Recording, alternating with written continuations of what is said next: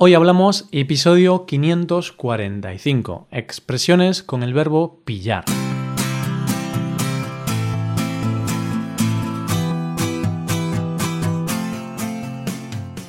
Bienvenido a Hoy Hablamos, el podcast para aprender español cada día. Ya lo sabes, publicamos nuestro podcast de lunes a viernes. Puedes escucharlo en iTunes, en Android o en nuestra página web y si quieres ver la transcripción, la hoja de trabajo de cada episodio y disfrutar de muchas otras ventajas, puedes visitar nuestra web hoyhablamos.com. Ahí podrás beneficiarte de cosas como un buscador avanzado de episodios, un lugar en el que votar los temas que te gustaría que se hicieran en el futuro, soporte premium y otras muchas ventajas. Además, si quieres hablar, pasar un rato de diversión y aprender cosas nuevas del español y de España, te damos la oportunidad de tener clases con nosotros.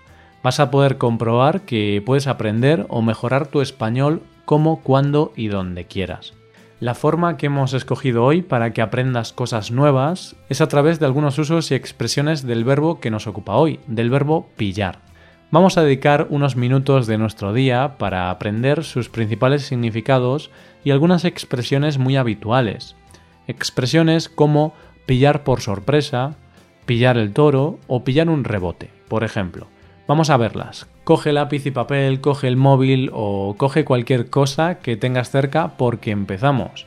Hoy hablamos de expresiones con el verbo pillar.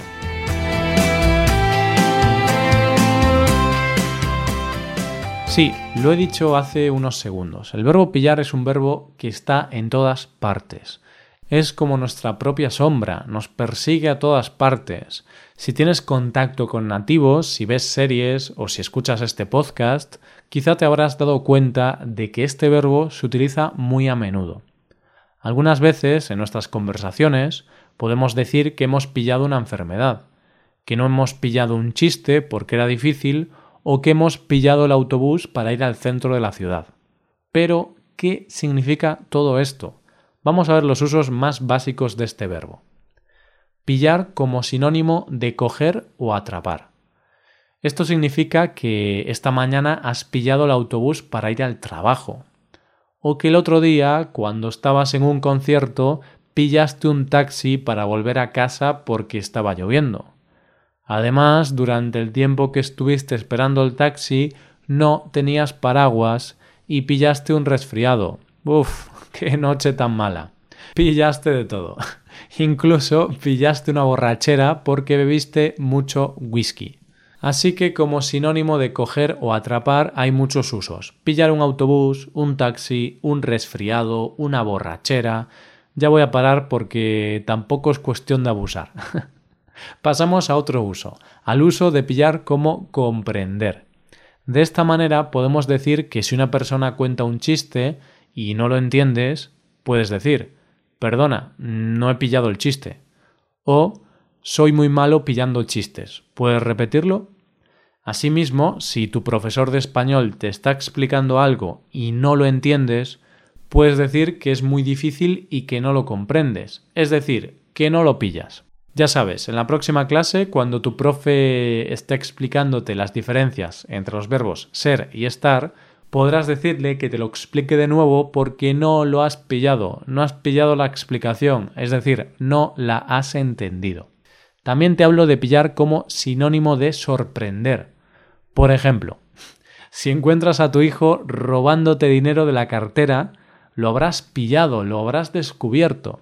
O si pillas a tu pareja besándose con otra persona, Sí, también la habrás pillado. Mm, qué mal, qué mal. Mejor no pillar a tu pareja haciendo nada de esto.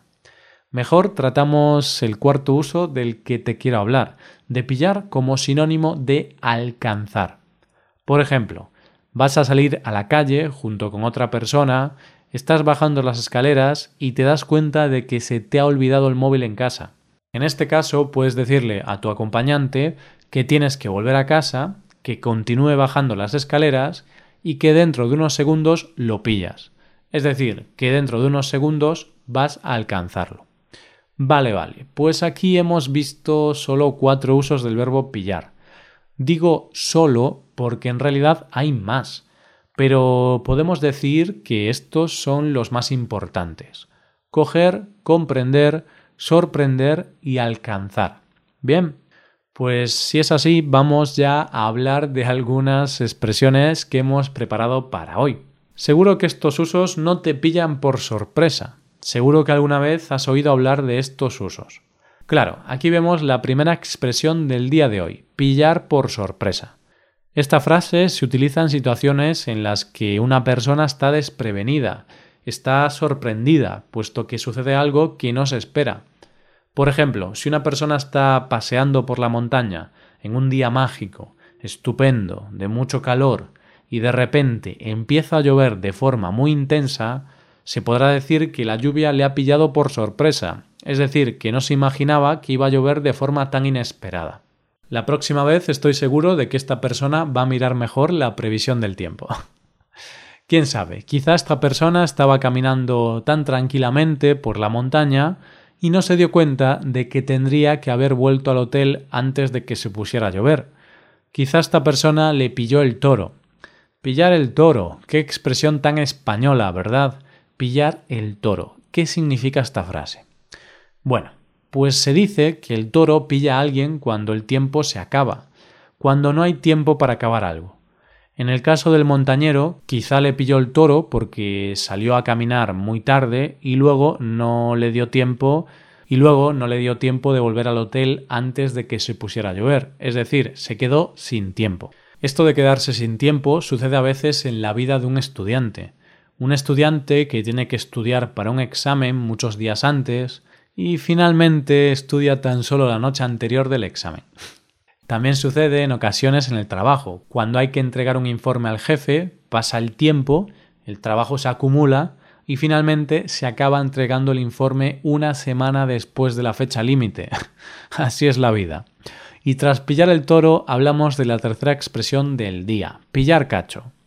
Esta es una frase bastante coloquial, esto significa que lo vas a utilizar en contextos informales, ya sea con la familia o con los amigos. No pongas esto en el examen del DELE, ¿eh? Y si lo pones, no digas que lo has aprendido aquí. en realidad no es nada malo, es coloquial, incluso es divertido. Se dice que alguien pilla cacho cuando liga, cuando tiene éxito con alguien. Aquí, cuando digo éxito, me refiero a establecer una relación con otra persona, una relación principalmente sexual, no afectiva. Para algunos esto es positivo y para otros es negativo. Está claro que cada uno tiene sus preferencias. Así pues, podemos usar esta frase de la siguiente manera. Imagina que vas a una discoteca y tienes ganas de ligar. Entonces, empiezas a bailar con otra persona, y acabas besándola o manteniendo algún tipo de relación, principalmente sexual, como te había dicho antes. Bingo, has tenido éxito. De esta manera se puede decir que has pillado cacho. En cambio, si tienes unas expectativas muy altas y quieres ligar y finalmente no lo consigues, podemos decir que has pillado un rebote. Esta es la última expresión de hoy y vamos a explicarla. Hablamos de pillar un rebote. Esto es lo que hace un jugador de baloncesto que recoge el balón después de que el balón toque el aro. Pero no, este no es el significado que nos interesa de esta expresión. Buscamos el significado de enfadarse, enfadarse mucho, muchísimo. Alguien que se enfada mucho pilla un rebote. Por lo que si te compras un teléfono móvil nuevo y justo cuando sales de la tienda de telefonía un ladrón te lo roba, podemos decir que habrás pillado un rebote muy grande.